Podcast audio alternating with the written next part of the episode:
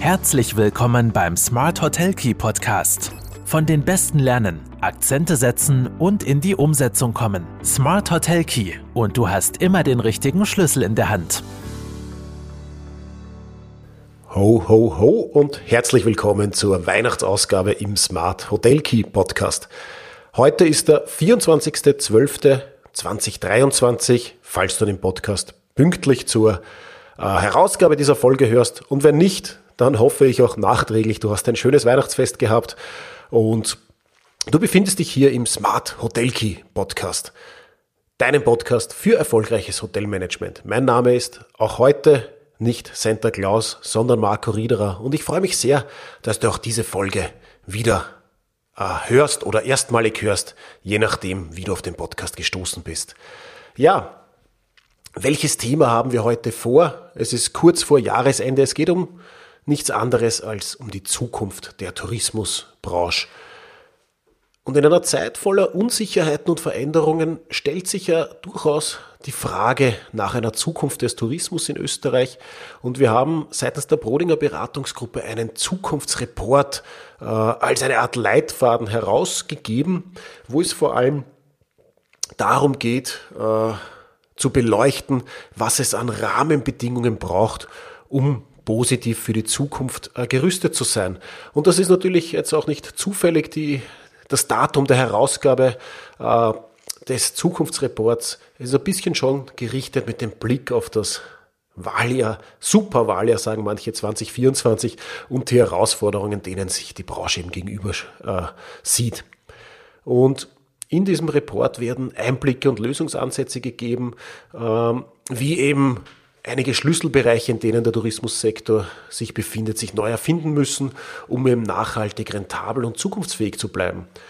Dabei wird auch ein Licht auf die aktuellen Herausforderungen geworfen und eben Wege aufgezeigt, wie die Branche sich für eine Zukunft, äh, für eine erfolgreiche Zukunft äh, rüsten kann und was es dafür auch seitens der Politik für Anstrengungen bedarf.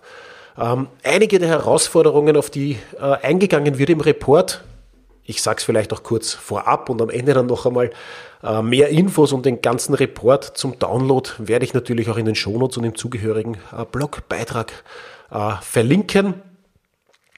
Jetzt aber mal vielleicht zu den wichtigsten Herausforderungen. Ganz ein wichtiges Thema sind ja die wirtschaftlichen Engpässe Engpässe und die Steigerung der Betriebskosten. Also die Tourismusbranche sieht sich mit einer zunehmenden Kostenschere konfrontiert, die sich aus hohen Energie- und Rohstoffpreisen, steigenden Zinsen und wachsenden Baukosten speist.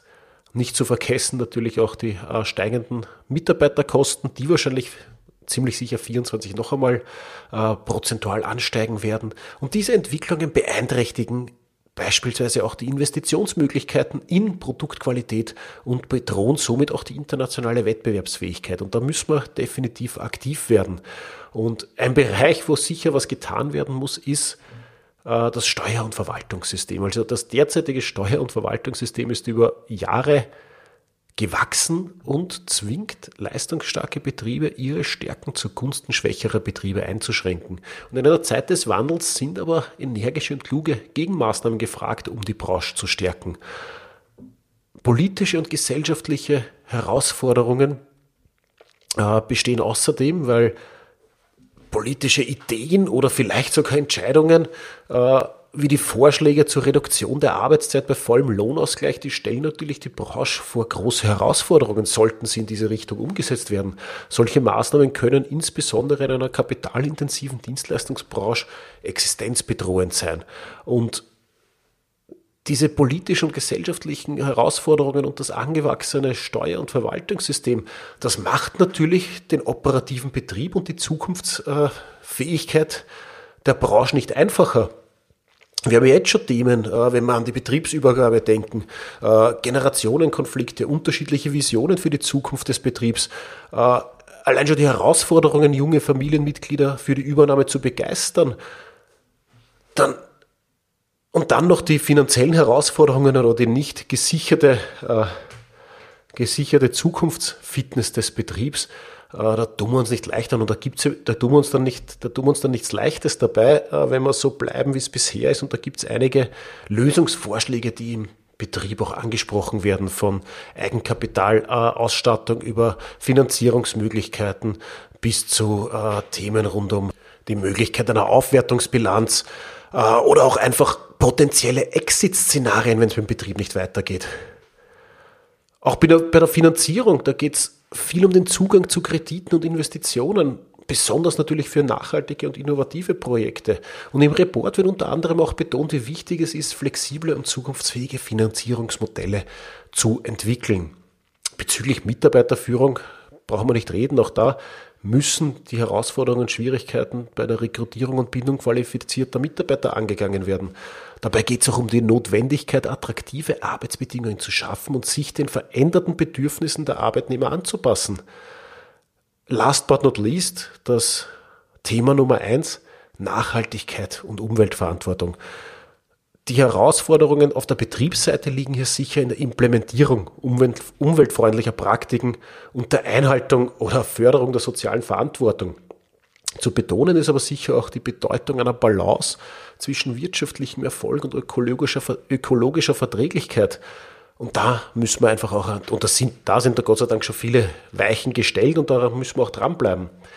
Es geht um Lösungsansätze und Zukunftsperspektiven. Es, wir wollen nicht nur den Status quo in diesem Report seitens der Brodinger Gruppe kritisieren, sondern ganz klar auch Zukunftsperspektiven aufzeigen. Und da geht es auch um Effizienzsteigerung und internationale Wettbewerbsfähigkeit. Das heißt, es geht natürlich auch darum, das Steuersystem zu optimieren um die, und die Wettbewerbsfähigkeit zu stärken. Es geht auch um Entlastungen im Bereich der Dienstleistungen und eben gezielte Förderung von Innovationen. Und es ist wichtig, dass der Tourismussektor oder dass es dem Tourismussektor ermöglicht wird, sich den verändernden Bedingungen anzupassen. Und im Report werden diese einzelnen Bereiche mit klaren Forderungen an politische Entscheidungsträger verknüpft. Wenn wir jetzt ein paar Bereiche explizit herausnehmen, beispielsweise Investitionsfreibetrag, ja, der sollte doch bitte auch für Gebäude gelten. Derzeit gilt dieser in Höhe von 10 bis 15 Prozent bis zu Anschaffungskosten von maximal einer Million Euro, aber eben nicht für Gebäude. Und Gebäude sollten unbedingt auch in die begünstigten, begünstigten Wirtschaftsgüter einbezogen werden.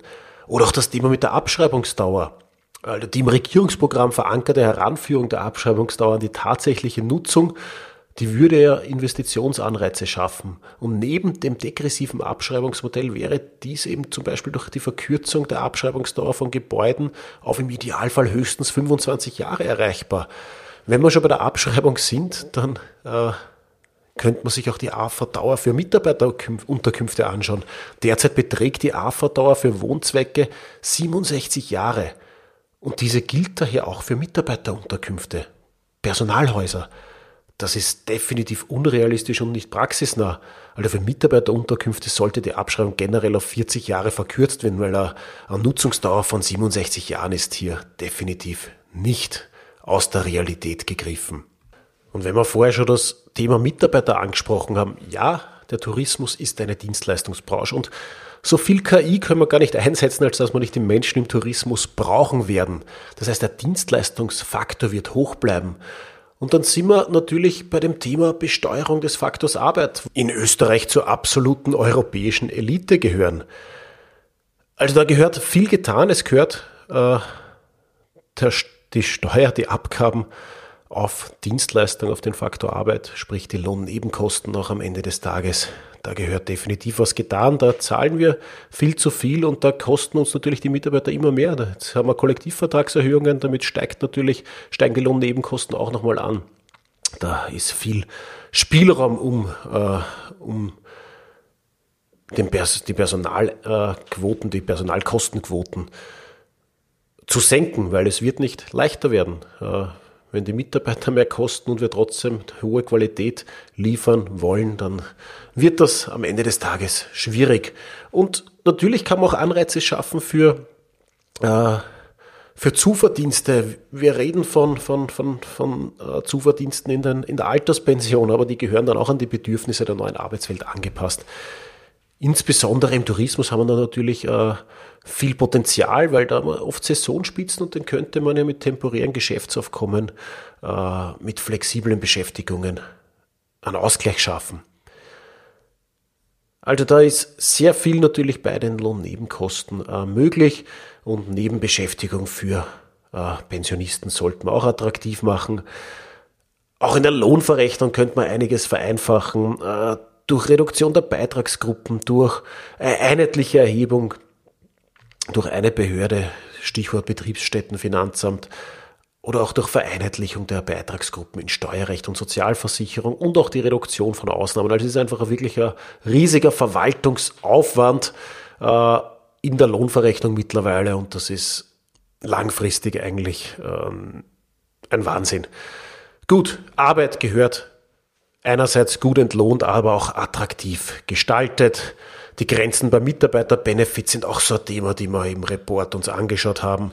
Äh, auch das Thema Besteuerung von Überstunden und Zuschlägen, äh, wie viel sind überhaupt Steuer, wie viele Stunden sollten steuerbegünstigt sein, etc. Wie schaut es mit Aushilfen aus oder auch dem Sachbezug bei Mitarbeiterwohnungen.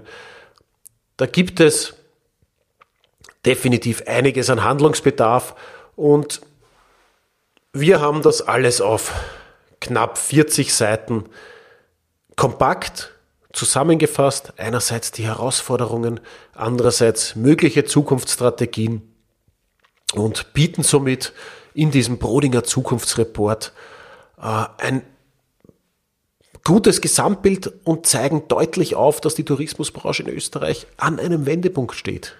Es gibt vielfältige Herausforderungen, aber und da bin ich überzeugt davon, mit den richtigen Strategien und einem proaktiven Ansatz können diese auch bewältigt werden. Für das Jahr 24, aber nicht nur, sondern auch darüber hinaus, wird es entscheidend sein, dass die Branche sich anpasst, innoviert und nachhaltige Lösungen umsetzt, um ihre Position zu stärken und zukunftsfähig zu bleiben. Dazu braucht es aber dringend auch die passenden Rahmenbedingungen.